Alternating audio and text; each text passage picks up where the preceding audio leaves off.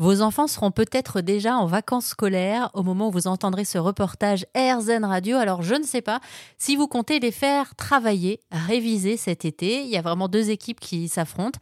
Celles et ceux qui sortent comme chaque année les cahiers de devoirs vacances. Et puis sinon, il y a d'autres alternatives qui existent.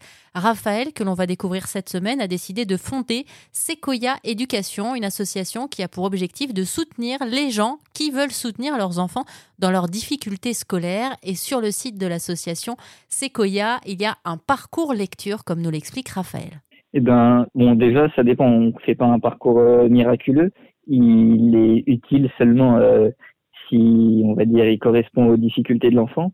Mais si l'enfant si votre petite fille, par exemple, sait lire, c'est-à-dire qu'elle sait décoder correctement, mais qu'elle euh, qu'elle n'a pas une compréhension qui est encore très fiable.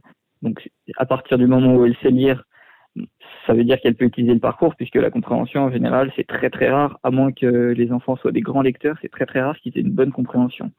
Mais ensuite, le parcours s'utilise euh, bah, à la maison, tout simplement. C'est des petites séances.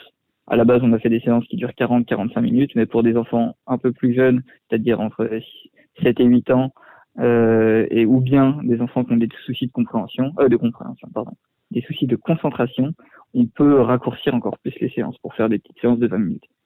Et euh, les jeux, puisque c'est des jeux plus que des exercices, sont euh, conçus de manière très ludique pour que les enfants et les parents d'ailleurs passent un bon moment ensemble en bon bien sûr en réfléchissant puisque c'est c'est ludique et ça demande aux enfants de se, de se creuser quand même la tête. La plupart des enfants aiment bien ça. Certains ont un peu de mal et ça les fatigue parce que c'est un effort qu'ils n'auraient bah, pas toujours, voire pas souvent demandé.